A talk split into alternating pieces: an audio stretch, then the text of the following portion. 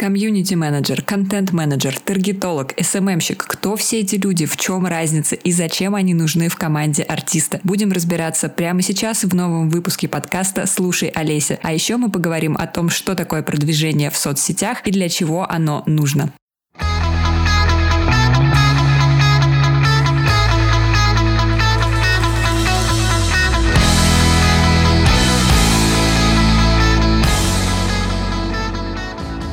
Всем привет! Это третий эпизод подкаста «Слушай, Олеся», и сегодня со мной на связи Сидельникова Виктория, музыкальный менеджер, маркетолог, сооснователь агентства Next Stage Music, автор блога Music Talk Blog в Instagram и моя коллега. С Викой мы поговорим о том, что такое продвижение в социальных сетях, для чего это нужно артисту, и, конечно же, разберемся, где искать хорошего таргетолога и СММщика, и сколько стоят услуги этих специалистов на музыкальном рынке.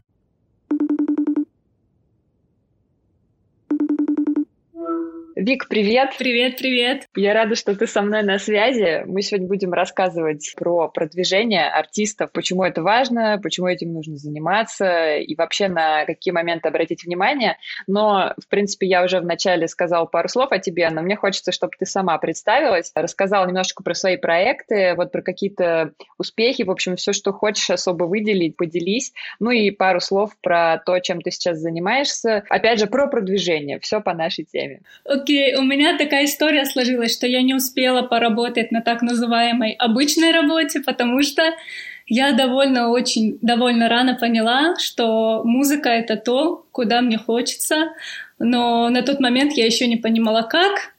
Пришла мне эта мысль очень рано, лет в 12, и вот с 12 лет у меня где-то на подсознании был выбран этот вектор, и я уже с высоты или наоборот с низкого уровня своих 12 лет и своего понимания устройства такого большого рынка начала делать первые шаги. Как водится, это было что-то из разряда «я посмотрела «Фабрику звезд», мне понравилась какая-то артистка, мне только подключили интернет, и я стала думать, ну так, что делать? Гугла, по-моему, тогда еще не было, у него спросить нельзя было. И каким-то образом я дошла до того, что можно делать сайты, что можно делать форумы. И вот в 12 лет я начала делать такие фан-сайты артистам некоторым с фабрики звезд 4 Игоря Крутого. И вот так вот начала по-детски идти в этом направлении, еще неосознанно, это было, скорее всего, как хобби. Я писала какие-то коды, на сайтах находила, не знаю, как мой мозг до этого додумывался, но вот создавала такие фан-комьюнити еще тогда, когда еще даже не было SMM.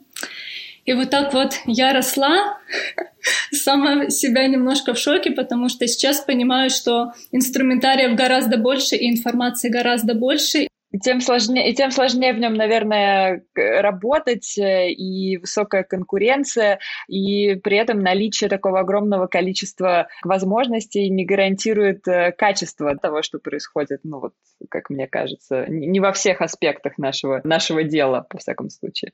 Да, и сложнее сориентироваться, кому верить, куда идти, куда бежать. Информации много, возможно, когда информации много, тяжелее выудить что-нибудь действительно нужное тебе.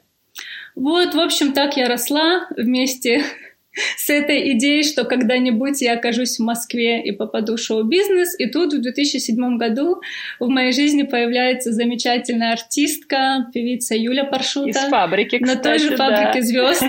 Да, я, я шучу, что круто ты попал на ТВ, кого, кого-то фабрика привела на сцену, а меня фабрика привела за сцену. Получилось так. И вот как-то жизнь меня связала с этим замечательным человеком и безумно талантливой артисткой. А мы начали также работать по соцсетям, ну как работать, громко это было сказано. Уже тогда появлялись, это был 2008-2007 год, соцсети, появился только что ВКонтакте, и я просто с большим желанием как-то помочь человеку, который мне симпатичен в плане творчества, в плане личности, стала помогать также вести сайты, форумы, потом появился ВКонтакте. И вот постепенно-постепенно, учась параллельно в университете на специальности реклама, мы развивались, и спустя пять лет я окончила университет, переехала в Москву, поступила в бизнес-школу RMA, где мы с тобой и познакомились. Да, RMA. Уже пять лет прошло. Yeah.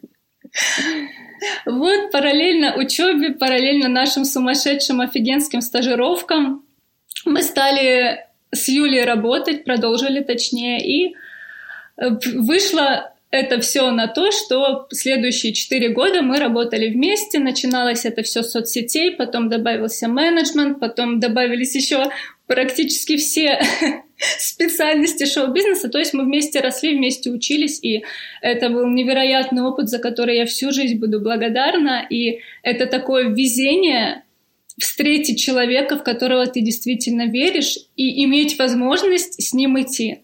Но это редкость. Потом уже пообщавшись с разными менеджерами, я поняла, что я действительно везунчик. Круто ты попала. Слушай, ну на самом деле, э, если мы говорим про твое образование, а, оно в целом не было изначально связано так или иначе напрямую с этой индустрией, да, потому что ты со своим образованием можешь работать в принципе в любой компании, любой направленности, заниматься маркетингом и продвижением. То есть э, у тебя очень хорошее образование и очень хорошая специальность, э, мне кажется, востребованная. Просто ты смогла ее применить в той области, которая тебе интересна, что, в общем-то, это тоже здорово, потому что иногда людям э, приходится менять специальность, да, получать дополнительное образование. Э, да. например, ну, в, с моей стороны это была практически полная переквалификация, ну, то есть, несмотря на то, что я понимала, как это работает, как это функционирует, э, все же э, по своей специальности и по своему образованию я была довольно далека от э, этой сферы, если не считать того, что я там сама условно музыкой занималась. Вот, и какие-то вещи просто знал по личному опыту.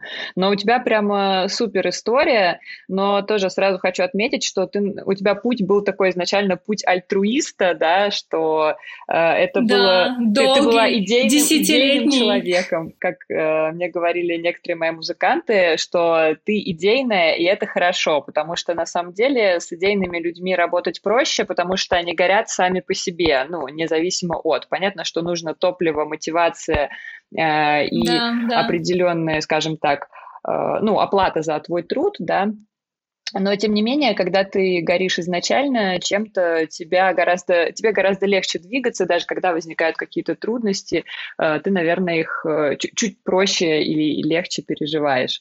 Вот, поэтому ты тоже из тех самых идейных людей.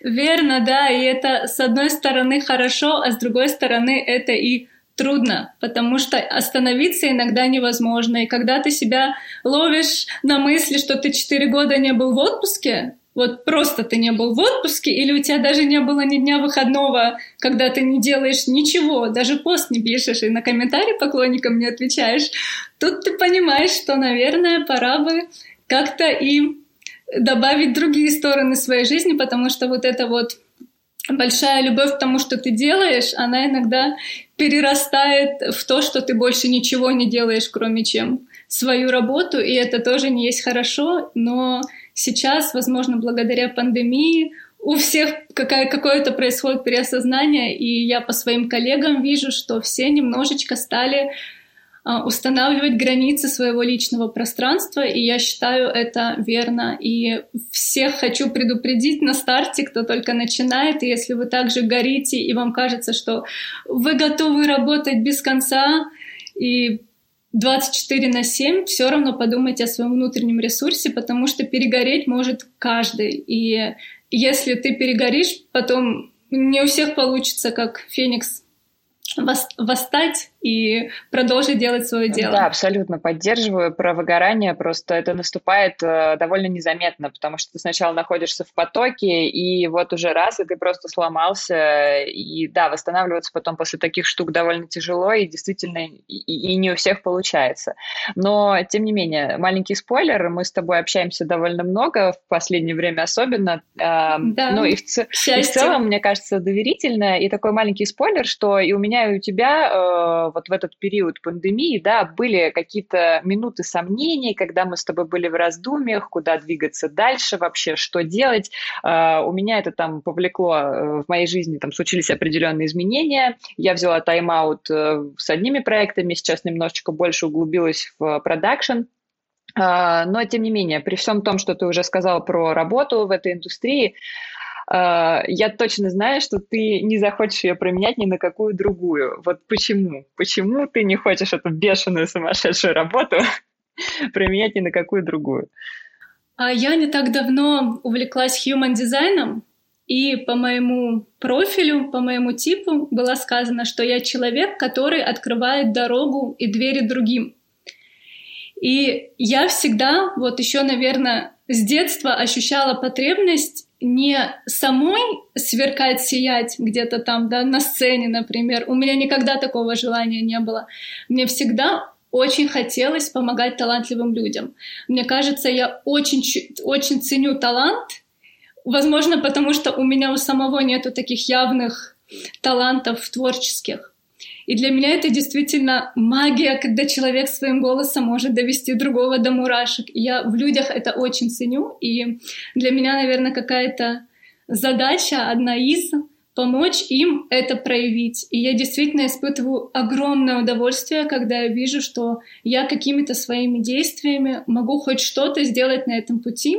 И вот меня это мотивирует. Это моя, наверное, какая-то глобальная задача, глобальная цель и, возможно, вот она меня и ведет. Вот эта потребность, которой я следую, потому что у меня тоже были э, разные в жизни изменения, и иногда руки опускались, как э, мы немножко за кулисами с Олесей поговорили, работа с артистами, неважно, менеджер, ты пиарщик, СММщик, это работа без конца. У тебя нету конечной финальной точки. Вы постоянно к чему-то идете, от релиза к релизу, от релиза к релизу.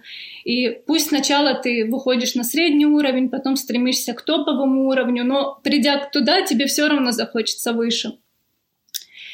И получается, что вот это отсутствие какой-то точки Б, явной то, такой общий, не той, которую вы себе в команде ставите, а глобальный, это немного может тебя демотивировать, когда ты идешь, идешь, идешь, и, возможно, не можешь дать тех результатов, которых ты хочешь дать. И ты начинаешь копаться в себе, тебе начинает казаться, наверное, я плохой менеджер, наверное, я плохой СММщик, наверное, мне вообще не стоит этим заниматься, и никому я помочь не смогу. И у меня тоже такие мысли были, и я уходила сознательно на полгода в другие сферы. Так еще получилось, что другие сферы сами ко мне притянулись, и я, если я раньше на все другие сферы говорила нет, только музыка, лазерный фокус, то я решила говорит «да», как в том фильме, говорит жизнью «да», попробовала что-то другое, тоже обогатилась, тоже успокоилась, что в случае, если не удастся куда-то прийти, куда бы мне хотелось прийти, если что, я не пропаду. Как ты правильно заметила, образование маркетинга — это просто классная база. Я, собственно говоря, именно поэтому и сознательно шла на рекламу в университете, на высшее образование, понимая, что реклама была, есть и будет. Просто будут меняться инструменты. И вот с этой мыслью я до сих пор живу, и, собственно говоря, я и работаю в рекламе, только еще и в той сфере, которая мне очень нравится. Слушай, да, про рекламу это правда. Меня тут э, временами последние недели посещает крамольная мысль, а не пере, перефокусироваться ли мне на рекламу. Потому что, ну, знаешь, не в смысле уйти из продакшена, да, а просто добавить себе еще такую одну штуку в э, рабочее портфолио, э, потому что все-таки, когда ты занимаешься чем-то в онлайне, ты так или иначе не привязан к какой-то конкретной точке, можешь делать это удаленно, то есть у этого тоже много своих плюсов. Э, ну и в целом, занимаясь рекламой, все же ты можешь себе позволить расставлять границы в коммуникации со своим условно клиентом, со своим артистом. И еще один из главных плюсов рекламы, что делая свой бизнес, любой в шоу-бизнесе, не в шоу-бизнесе, ты сможешь сам себя продвигать. Ты сэкономишь на этом ресурсе человеческом. И это тоже большой плюс, потому что сейчас, чем бы ты ни занимался, реклама нужна. И вот я считаю, таргетинг тот же самый лишним не будет уже ни для кого, если вот есть такая какая-то внутренняя потребность. И плюс это интересно, это тоже бесконечное поле для деятельности и обучения. Слушай, ну, э, на самом деле сейчас случилась такая естественная, нативная подводка к, в общем-то, заявленной теме нашего сегодняшнего выпуска э, про продвижение. Э, вообще, я бы хотела немножечко да. с тобой, как с экспертом в этой области, поговорить про понятие, да, что такое продвижение в соцсетях, э, потому что, в принципе, что мы подразумеваем под продвижением артиста онлайн, потому что я, конечно, это рассматриваю немного э, более глобально, да, то есть для меня онлайн онлайн это не только соцсети, это все, что может происходить да. в интернете, это э, может быть реклама которую ты там закупаешь, да, какая-то контекстная. Я, может быть, не совсем сейчас корректна в э, определениях, но ты меня поправь.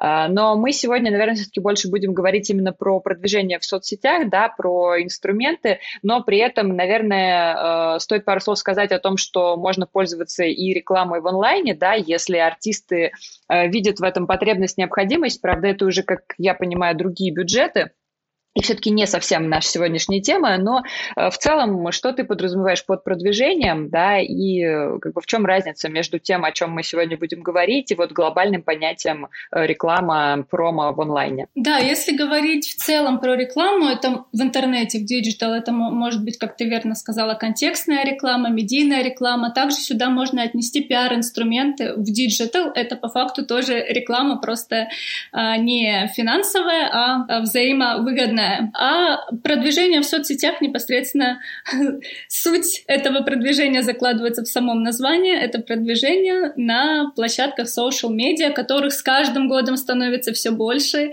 И мы опять возвращаемся к теме, что это работа, которая постоянно требует знаний и вовлечения. Нельзя в рекламе выучить что-то один раз, и все такое, я все знаю, буду работать. Ты каждый день должен мониторить рынок. Из площадок, которыми чаще всего пользуются сейчас артисты, это ВКонтакте, Инстаграм, Ютуб, Телеграм уже стал, ТикТок, который набирает обороты, ну и для кого-то Одноклассники. То есть э, реклама в social медиа, продвижение в social медиа — это продвижение на этих площадках. Слушай, ну мне кажется, что, в общем-то, это предельно понятно и довольно коротко, но прежде чем мы еще поподробнее сейчас перейдем к площадкам, да, э, почему вообще, как ты считаешь, артисту нужно во всем этом разбираться? Потому что ты уже там назвала э, не менее пяти площадок условно, да, если ты да. должен быть представлен на каждой площадке, везде делать рекламу. Э, я понимаю, что артисты в большинстве своем, конечно, хотят заниматься творчеством. Именно поэтому мы с тобой всегда говорим о том, что артисту нужна команда, нужен менеджмент, это тот человек, человек, которому ты можешь доверить а, определенные дела в тот момент, когда ты занимаешься музыкой. Но я все-таки считаю, что чтобы артисты потом не чувствовали себя обманутыми э, или, чувству, или не понимали, как это функционирует, им нужно все-таки разбираться в том, что происходит. Это не значит, что они должны уметь сами там настраивать рекламу, э, не знаю, писать журналистам, но тем не менее они хотя бы должны понимать какие-то процессы. Вот ты как считаешь, это нужно артисту или это лишняя информация, и лучше это просто скинуть на другого человека, который в этом разбирается, и пусть он там и разбирает? Поняла, да. Я считаю, тут надо отталкиваться от уровня артиста. Если артист уже наверху, и у него есть ресурс собрать такой штат, чтобы вообще об этом не думать и заниматься творчеством, и плюс заниматься контентом, то он может это делегировать на менеджера, который будет уже аккумулировать все, э, все эти ресурсы у себя и потом доносить это артисту в таком более упрощенном формате. Но все мы понимаем, что артистов того высокого уровня, их все-таки единицы, уровня пониже десятки, а большая часть, 90%, это ребята, которые на данный момент не имеют таких ресурсов. И в данном случае я советую им хотя бы в общих чертах понимать, как устроен рынок, не только в маркетинге, а в целом все процессы, чтобы просто самим уметь выстраивать стратегию и понимать, куда ты идешь и какие у тебя есть инструменты, чтобы дойти до того, до того места, куда тебе надо, и не нарваться на недобросовестных специалистов, потому что, к сожалению, их сейчас тоже на рынке хватает. И не только в шоу-бизнесе, в целом. Я точно знаешь, потому что ты у меня была на консультации по таргету, а, стала не так давно проводить эти консультации по таргетированной рекламе ВКонтакте и в Инстаграм, в том числе и потому, чтобы дать э, возможность артистам, которые только начинают, вот на этом стартовом этапе, возможно, где-то сэкономить на ресурсе и базово научиться самому настраивать рекламу. А, возможно, если у них уже есть ресурс заплатить специалисту, просто чтобы уметь это контролировать, если нет менеджера или СММщика, который не будет это делать. Поскольку очень часто я на своих консультациях вижу э, удивленные лица артистов, когда ты проводишь аудит рекламных кампаний и показываешь, что там вот работы вообще не проделано никакой, они сидят и смотрят, а мы ж не знали, а мы ж не понимали, как это все работает. Глобально, конечно, в идеальной картине, к которой мы все хотим прийти, все стремимся, артисту не так это надо, каждый должен заниматься своим делом. Да, и я вот хотела еще добавить по поводу вовлечения артистов вот с точки зрения SMM, куда ему важно вовлекаться, по моему усмотрению, это в контент. Потому что мы, SMM-специалисты, очень связаны с артистом. Артист это, ну, по, по факту для артиста он сам — это его бизнес. И мы не можем выйти за артиста в сторис, мы не можем сказать его словами, каким бы мы, какими бы мы не были крутыми копирайтерами. И поэтому контентная часть, она все-таки должна быть в большинстве своем на артисте. Конечно, специалист может и должен направить артиста по контенту, допустим, сесть с ним, разобрать контент-план, придумать какие-то рубрики, стратегии, а, как-то оформить его умозаключение, но основа должна быть у артиста своя собственная, свои мысли, иначе это все будет просто нечестно, как минимум, и это не дойдет никогда до людей. Поэтому тут я, возможно, весьма категорично знаю, что многие берут себе контентчиков и на Инстаграм, но я считаю, раз ты идешь в шоу-бизнес как бизнес, а не просто поиграться разово, то ты должен понимать, что время, когда ты просто занимаешься музыкой, оно уже прошло. Сейчас личный бренд и музыкальный, музыкальная составляющая, они очень связаны, а личный бренд сейчас строится в соцсетях, поэтому можно выделить, что артист на сцене, в студии, он артист, а в интернете он тот же самый блогер-инфлюенсер. Как бы кому не хотелось в этом признаться, как бы кто не возмущался, что нет, он не хочет, если ты хочешь развиваться, если твоя стратегия позволяет тебе быть открытым и хоть что-то рассказывать о себе, то это надо делать, тебе это самому поможет. Ты знаешь, ты очень важную тему затронула. Я как раз хотела с тобой еще отдельно поговорить про контент, почему это так важно и что контент сегодня рулит. А, но ты вот уже э, сказала об этом довольно важные тезисы, и особенно, мне кажется, важным про бренд. И раз уж мы про это заговорили, то давай, прежде чем мы дальше перейдем к площадкам, а, еще немножко поговорим про контент. И я думаю, мы потом еще раз к этой теме вернемся, но вот что я хотела у тебя сейчас спросить в контексте всего тобой э, сказанного. Э, ты же понимаешь, да, что э, не все, скажем так, артисты хорошие спикеры, не все могут хорошо говорить, э, и, в общем-то, Э, что делать? Что делать? Потому что э, по опыту работы в пиар-сфере, да, ты, наверное, тоже знаешь, что кто-то хорош в интервью, и человека просто супер приятно слушать, он интересный собеседник, или он веселый, он прекрасно отвечает на вопросы, а кто-то, ну, просто не умеет говорить, это не его конек, и да, я знаю, что да. некоторые артисты, конечно, по этой причине закрываются, там, не дают интервью и стараются вообще избегать э, подобных угу. коммуникаций, да, и некоторые-то и на концертах не очень с публикой, э, скажем так, взаимодействуют на уровне э, на вербальном уровне, потому что, знаешь, хочется иногда сказать, лучше бы ты просто пел. Э, но я понимаю, да, я понимаю, о чем ты говоришь, поэтому что же делать, если я артист, который не умеет говорить, и не может себя э, подавать.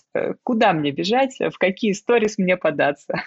Вообще, мне кажется, сейчас такое золотое время, когда модно и круто быть собой. Вот какой ты есть, даже если ты что-то не можешь правильно сказать, даже если что-то ты не уверен, что это делается так, будь собой, и люди потянутся. Уже, к моему счастью, проходит а, тренд на вот эту глянцевость, когда все такие вылизанные, фарфоровые, идеальные, и ты на них смотришь вот так снизу вверх. Сейчас тренд на естественность, на то, что артист — это не та далекая звезда, а это что-то ближе. Соцсети нас сблизили. Вот о чем я говорю, когда я начинала свой путь в 2008-2007 даже году.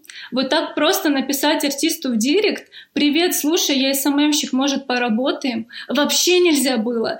То есть это такие должны быть случайности, произойти, чтобы выйти на артиста, если тебе это интересно, если это тебе надо. Поэтому сейчас в какой-то степени все стало проще. И если артист э, в чем-то не силен, во-первых, по моему мнению, есть тоже разные стратегии. Не обязательно всем быть душа на распашку. Ты можешь быть закрытым человеком, каким ты есть в жизни, и адаптировать свой контент под свою же закрытость.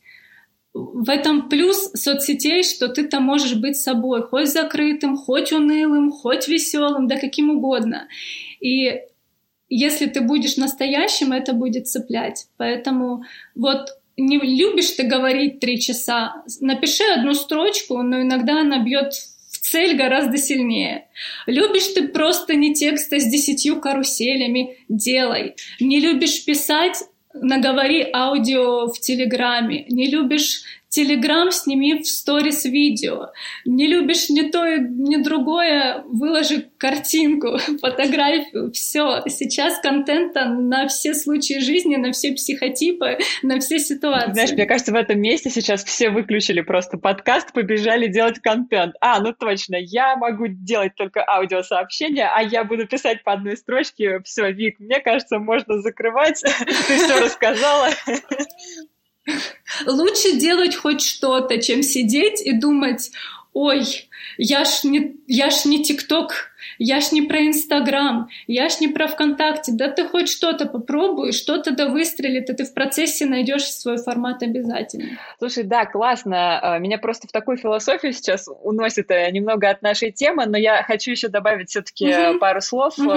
Может быть, нужно будет просто про это сделать какой-то отдельный выпуск и еще с тобой поговорить, потому что тема увлекательная. Ой, а, знаешь, мне понравилось то, что ты сказала про то, что сейчас артисты стали гораздо ближе, но я когда размышляю об этой теме, э, мне все время, знаешь, у меня такое двоякое ощущение. С одной стороны, это круто, что артист легко, э, ну, легко доступен, это не очень красивое слово, но да, что артист как бы стал ближе, может быть, даже роднее, и тебе кажется, что ты его можешь потрогать. С другой стороны, я смотрела интервью, по-моему, тоже одного из твоих любимых продюсеров, Нателлы Крапивиной, ну, мне кажется, они все время очень да, хорошо отзываешься. Да, я тоже смотрела. Да-да-да, когда она сказала, да. что она как раз э, Светлане Лободе рекомендует э, быть чуть более закрытой и поменьше выставлять на показ, э, ну, как бы себя, да, и своего личного в соцсетях и в сторис, потому что э, это ее слишком сближает с аудиторией, да, и что артист все-таки, ну, он должен быть выше, и м- должна быть какая-то вот эта вот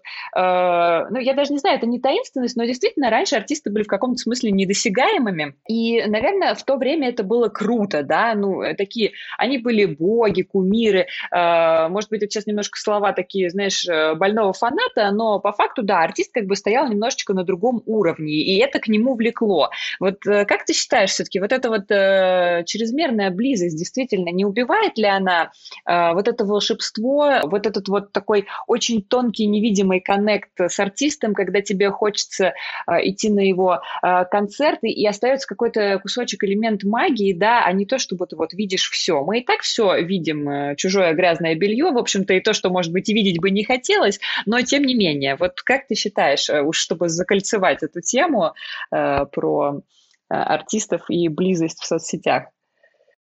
Да, я тут с тобой полностью согласна, что раньше вокруг в целом даже индустрии шоу-бизнеса была такая таинственность, недосягаемость, и, возможно, многих она и привлекала именно этим. Что это своего рода такая привилегированность, так ее назовем.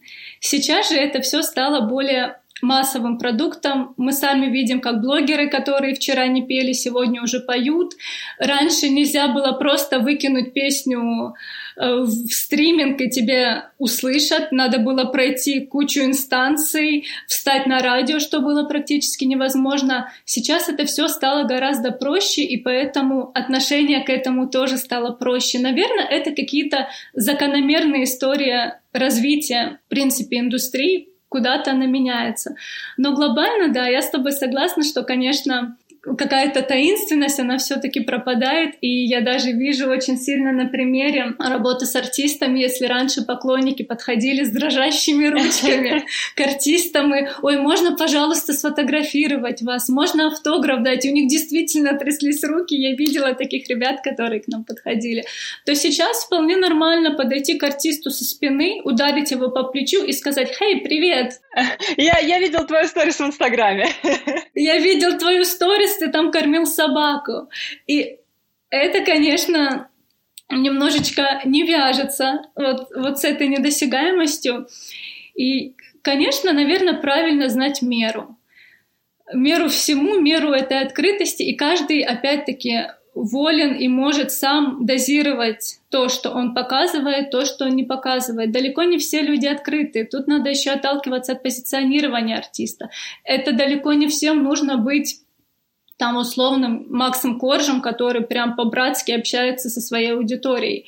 У кого-то заходит история вот этой таинственности, отстраненности, отчужденности — Тут надо, мне кажется, исходить от себя. И вот что касается непосредственно Светланы Лободы, надо тоже понимать, что она уже на том уровне, когда она может себе это позволить. Ее уже знают, у нее уже есть аудитория.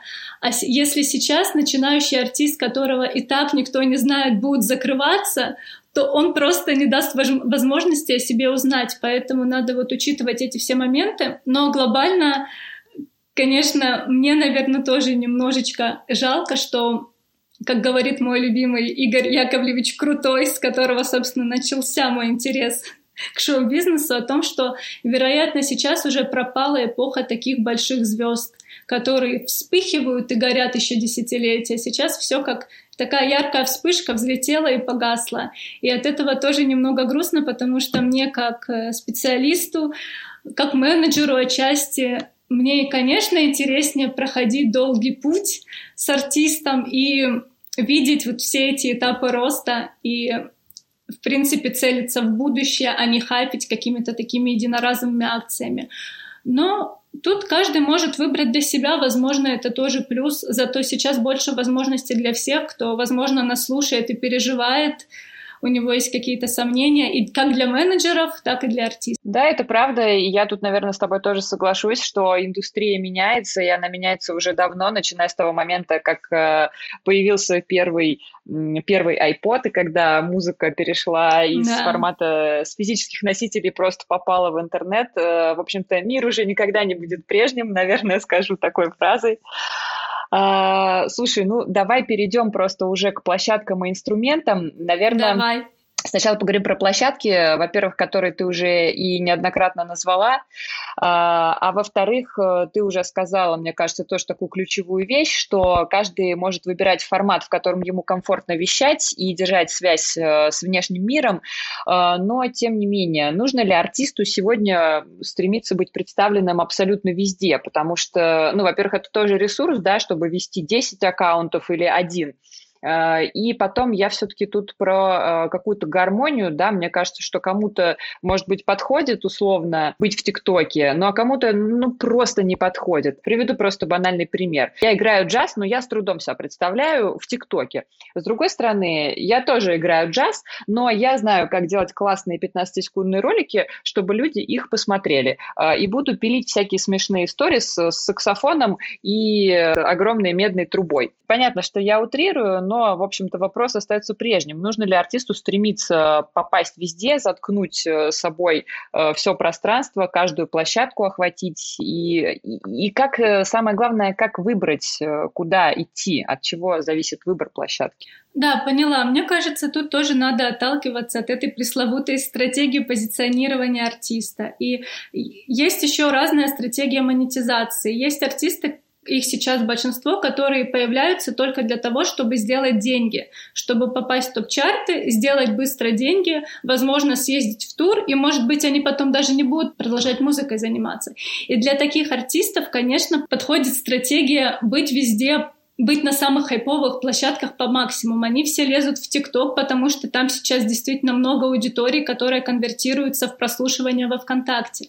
Если у тебя стратегия быстро достичь топа этих пресловутых чартов, то тебе надо просто делать музыку, которая сейчас в чартах, и заваливать огромные бюджеты, чтобы туда попасть, используя самые вот популярные площадки типа ТикТока. Если же у тебя такой цели нету, попасть в топ-чарты, хайпануть и потом уйти тратить деньги где-нибудь в другом месте, то тут можно подойти более рационально к вопросу и идти на те площадки, где, во-первых, есть твоя аудитория, как верно ты подметила, в, в том же ТикТоке хоть уже представлена и взрослая аудитория, она просто не так активно снимает, но она активно смотрит, а значит, имеет место там быть. Но если у тебя нету ресурса быть на какой-то площадке полноценно, то не стоит туда заходить. Возьмем ТикТок. Чтобы быть в ТикТоке Э, в топе, чтобы расти и развиваться, ты каждый день должен делать по 2-3 ролика. Это такая сумасшедшая работа. Это не так, как нам всем кажется, ой, что там снять какой-то видосик, подрыгаться. Нет, это в первую очередь дисциплина. Снимать каждый день, даже когда не получается и не хочется. Даже когда ролики не заходят. Вот если ты не готов, то лучше тебе туда не идти, ты просто потратишь время. Ну и, возможно, еще разочаруешься, а в нашей творческой среде это очень часто удар по психике довольно тяжелый. Да, да, конечно. И поэтому я считаю, надо выбирать те площадки, на которых, на которые у тебя есть ресурс делать контент, делать его стабильно и продвигать эту соцсеть. Если у тебя есть ресурс только на ВКонтакте, иди только во ВКонтакте. Если ты строишь э, свой творческий путь больше с привязкой к личному бренду, то можно идти в Инстаграм, продвигаться там.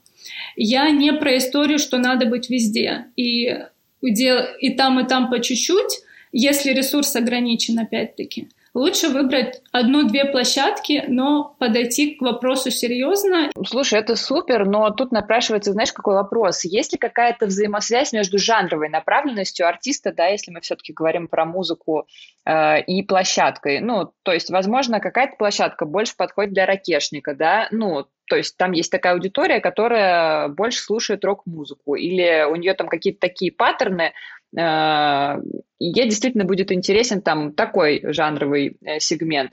Э, куда-то там лучше идти, например, с поп-музыкой, с взрослой поп-музыкой. Я, наверное, могу быть не права, и я здесь какие-то вещи знаю, в общем-то, не очень глубоко, но мне просто кажется, что в «Одноклассниках» тоже можно продвигать музыку, но это какая-то история можно. для очень взрослого сегмента, и мне кажется, что э, если говорить такими конкретными понятиями, там сидят люди, которые могут слушать Григория Лепса, но совершенно точно не те люди, которые, не знаю, слушают Моргенштерна Моргенштерна, да, вот если так, чтобы было более понятно, что я имею в виду.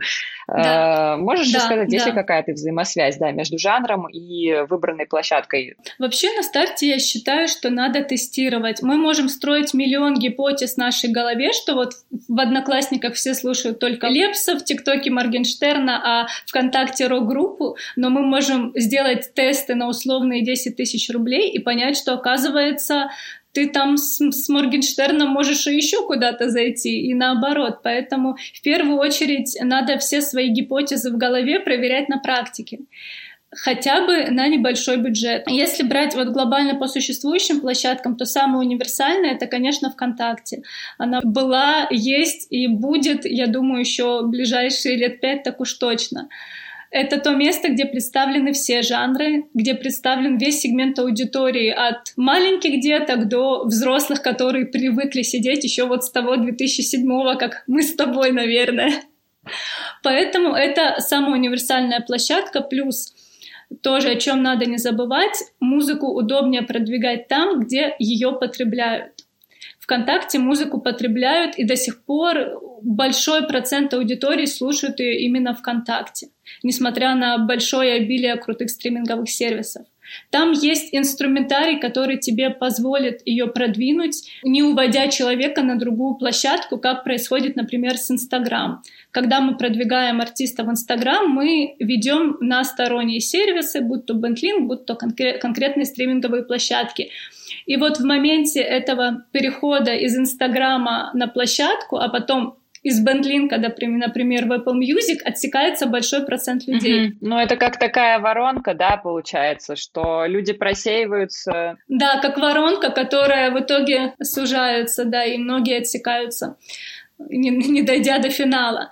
Поэтому, если, допустим, вы начинающий артист, у вас небольшой бюджет на продвижение, и вы не можете позволить себе продвигаться во всех соцсетях, можно начать с ВКонтакте. Там вы можете адекватно потестировать аудиторию и продвигать свой материал там. Я с ВКонтакте до сих пор работаю, очень его люблю и с точки зрения настроек, и с точки зрения возможностей, потому что если опять-таки возьмем отличие, может быть, я забегаю вперед, возьмем отличие Инстаграма от э, ВКонтакте, Инстаграм — это больше имиджевая площадка, где раскручивается твой личный бренд. И, конечно, артисты сейчас все нацелены на Инстаграм в большей степени. Почему? Потому что Инстаграм монетизируется рекламой. Что и именно рекламой тебя как личности, как э, бренда. Но там сложно продвигать музыку, потому что нам до сих пор не выкатили это даже банальное обновлением поддержки музыки в сторис. Что уж говорить. К сожалению, да, кстати, я очень тоскую по этому поводу и все, все жду, жду.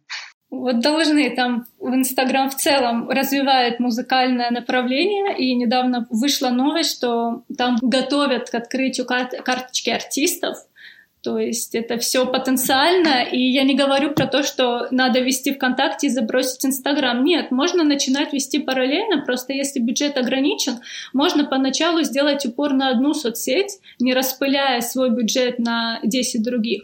И параллельно с ростом доходов, с ростом популярности уже распределять бюджет на другие источники. Ты знаешь, э, я очень люблю эту площадку, и в контексте продвижения э, в целом я уже довольно давно сама не занимаюсь, да, то есть я не настраиваю рекламу ручками, обычно я работаю с кем-то в команде, но раньше, когда это все только начиналось, я это делала и наблюдала за тем, как изменяется рекламный инструментарий ВКонтакте, я всегда очень радовалась, потому что, например, тот же Facebook и Instagram для меня были э, темным лесом и какой-то совершенно неудобной платформой, э, на которой было, ну, довольно дискомфортно работать. ВКонтакте все просто супер понятно.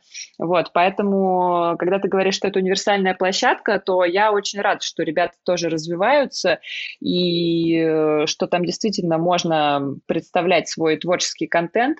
Э, и заниматься его всесторонним продвижением. И, конечно, плюс в том, что тебе действительно не нужно уводить аудиторию с этой площадки, все происходит как бы внутри платформы, но тут, наверное, возникает другой вопрос, да, если ты хочешь э, растить стриминг свой, то тебе по-любому придется уводить из этих площадок людей и вести там на тот же Apple Music, на Spotify, чтобы люди прослушивали твою музыку внутри цифровых витрин. Да, ну еще знаешь, как может быть, что ты зацепишь человека ВКонтакте, угу. а он вот сейчас там сидит, да, но он слушает, подписан на Apple Music, он пойдет и там послушает. Главная задача маркетинга зацепить. Мы же не можем заставить человека слушать. Моя задача как маркетолога сделать так, чтобы он нажал play. Все, дальше вступает в свои права песня. И только от песни зависит, будет ли человек слушать ВКонтакте, в Spotify, в iTunes или не будет. Это ты, это ты верно подметила. Еще хотела добавить, да, по поводу преимущества ВКонтакте, отличия его от Фейсбука, в том, что ВКонтакте формируется твоя лояльная аудитория, ядро твоей фан-базы. В Инстаграм люди приходят по большей степени пообщаться с артистом напрямую. Там редко в комментариях завязываются какие-то тесные взаимоотношения именно между аудиторией. А это же очень важно, собрать свое ядро, которое будет с тобой и в пир, в мир, и в межрелизье, и вообще всегда. И как раз ВКонтакте, благодаря просто вот исторически сложившейся модели потребления, он как раз-таки направлен на то, чтобы эти комьюнити, они там так и называются изначально, комьюнити, да, сообщество, они там собирались. И поэтому, если э, сказать, чем глобально ВКонтакте отличается от Инстаграм в плане продвижения артистов, ВКонтакте вы формируете свою фан-базу, свое ядро аудитории, а в Инстаграме вы раскачиваете себя как личный бренд. И в итоге и та площадка, и та площадка просто может работать в том числе и на разные задачи, но в целом это тебя формирует как артиста, и как музыканта, и как личность. И в целом это еще больше будет поддерживать твое представление и о себе, и представление других о тебе. Поэтому две вот соцсети как минимум, а дальше по ресурсам, по возможностям. Есть ресурсы, кайф снимать видосы в ТикТоке, даже если ты суровый рокер, иди снимай. Там сейчас все место найдется. Ну, вообще, да, я, кстати, вижу среди некоторых своих знакомых и людей, на которых я подписана, именно такую тенденцию, что у них в ТикТоке получается гораздо лучше, круче и быстрее, чем э, в том же Инстаграме, действительно. А, и ты знаешь, в связи с этим я хотела тоже немножечко перейти к такой теме про особенности площадок. Ты просто уже начала тоже об этом говорить. Ты уже сказала и про ВКонтакте, и э, Э, про Инстаграм мы тоже поговорили.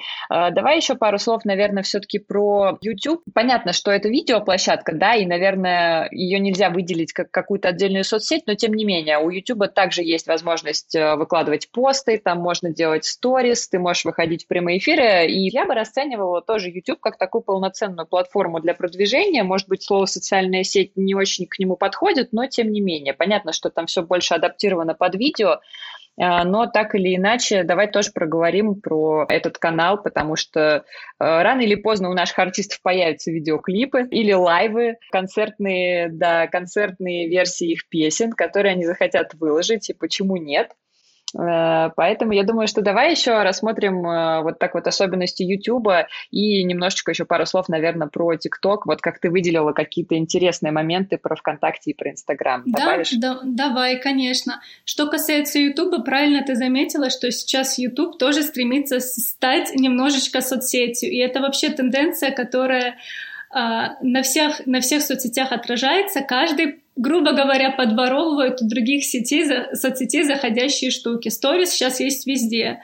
И ВКонтакте, и в Инстаграм, и в Ютубе. ВКонтакте и Инстаграм сейчас запускают условные ТикТоки. ВКонтакте да, это да. клипы, в Инстаграме это Рилс. И поэтому сейчас все плюс-минус приходят к одному и тому же ну, это опять-таки закономерность. Если где-то что-то зашло, все хотят этот успех повторить. Вопрос только в том, что иногда он э, где-то в одном месте заходит, а в другом не уживается. Я, конечно, тут чисто с точки зрения бизнеса эти площадки понимаю, но с точки зрения своего предназначения истинного э, в погоне за вот этой волной интереса немного стирается разница между всеми площадками.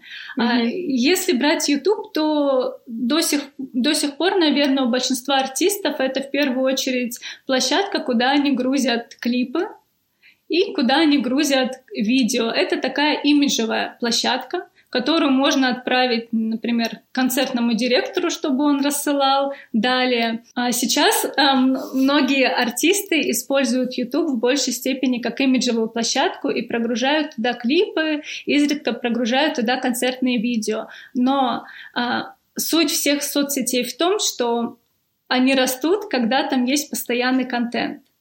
И зачастую сейчас страницы, YouTube страницы артистов выглядят просто как такой архив видеоклипов, архив концертов. И, конечно, артисты занимаются продвижением клипов в YouTube, тоже настраивают рекламу.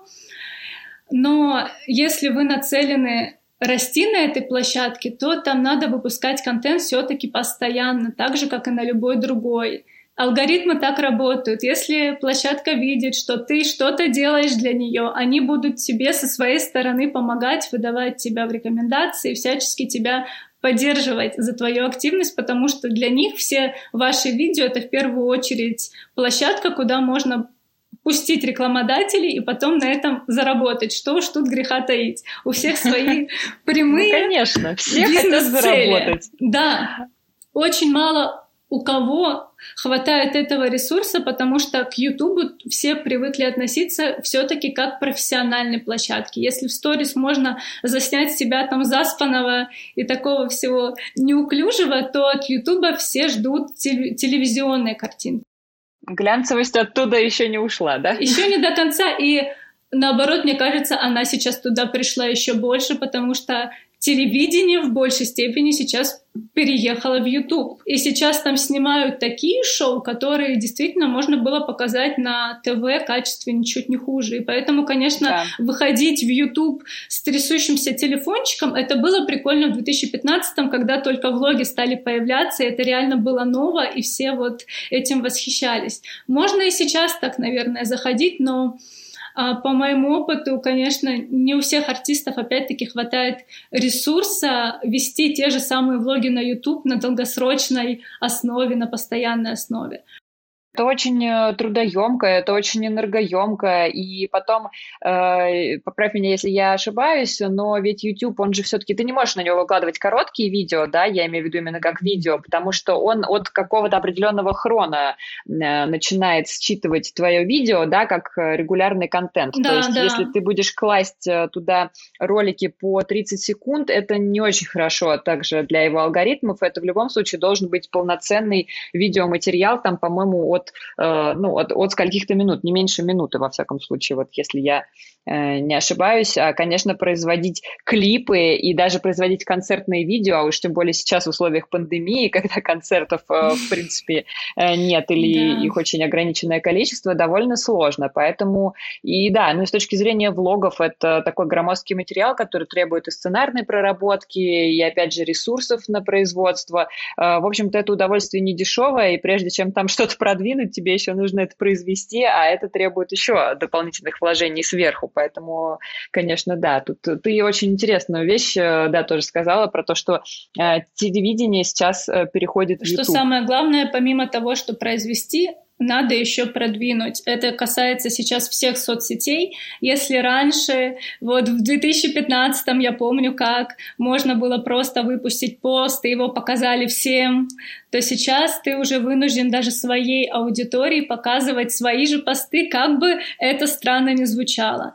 То есть сейчас надо всегда держать в уме, что помимо того, что надо произвести этот контент, потратить ресурсы как эмоциональные, так и финансовые, так и время немало на это уходит, но надо еще тратить и финансовые ресурсы, чтобы это продвигать. И без этого сейчас никуда. Но в какой-то степени я считаю это наверное, даже правильным, потому что очень обидно делать контент, чтобы его никто не увидел. Зачем? Ну, в общем, логично. Да, я часто наблюдаю а, ситуации артистов, которые вот так волнообразно заходят на рынок, они зашли, что-то выпустили, потом попали в какой-то сплин, вышли, что-то выпустили, вообще никак не продвинули.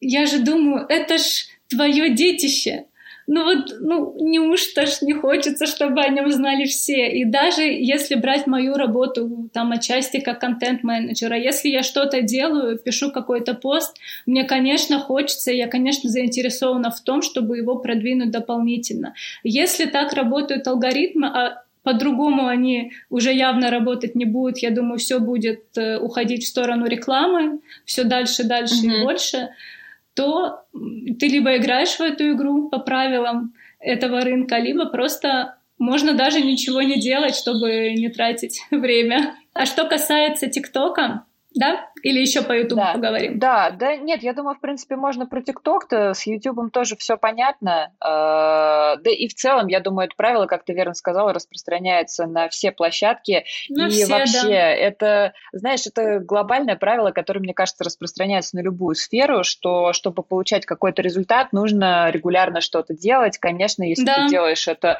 волнообразно, сегодня сделал, потом два месяца не делал, довольно сложно э, ожидать как какого-то планомерного развития. Оно будет тоже такими же вот э, скачками, то густо, то пусто. Поэтому, в принципе, тут с точки зрения алгоритмов работы э, всех этих прекрасных соцсетей в целом тоже понятно. Но, э, знаешь, прежде чем мы перейдем к ТикТоку, мне просто хотела, наверное, добавить, что это тоже вопрос про такую работу и команды артиста, и артиста самого. Это все-таки планирование, потому Конечно. что ты же не проснулся утром и не решил, что я сегодня выложу сторис у тебя или там запишу песню. Так или иначе, это так же, как планирование твоего творчества, там каких-то релизов. Наверное, не для всех это очевидно, но действительно так. Э, если ты что-то планируешь, то, конечно, это будет будешь делать. И это же касается и бюджета, и производства твоего контента, и его дальнейшего продвижения. По-моему, это все звенья одной цепи, и одно без другого просто не работает. Вот что я, собственно, хотела добавить в этом контексте. Тема про продвижение артистов в социальных сетях оказалась очень объемной и просто не влезла в один эпизод. Поэтому ровно через неделю мы снова услышимся с вами и с Викой и продолжим разбираться в дебрях социальных сетей. Что за площадки, для чего они нужны, каким артистам подходят одни площадки, каким подходят другие. Обсудим также и финансовые вопросы и поговорим о том, где искать специалистов в вашу команду. Услышимся через неделю, не переключайтесь. А это был третий эпизод подкаста «Слушай, Олеся». Все ссылочки я оставлю в описании выпуска. Пока!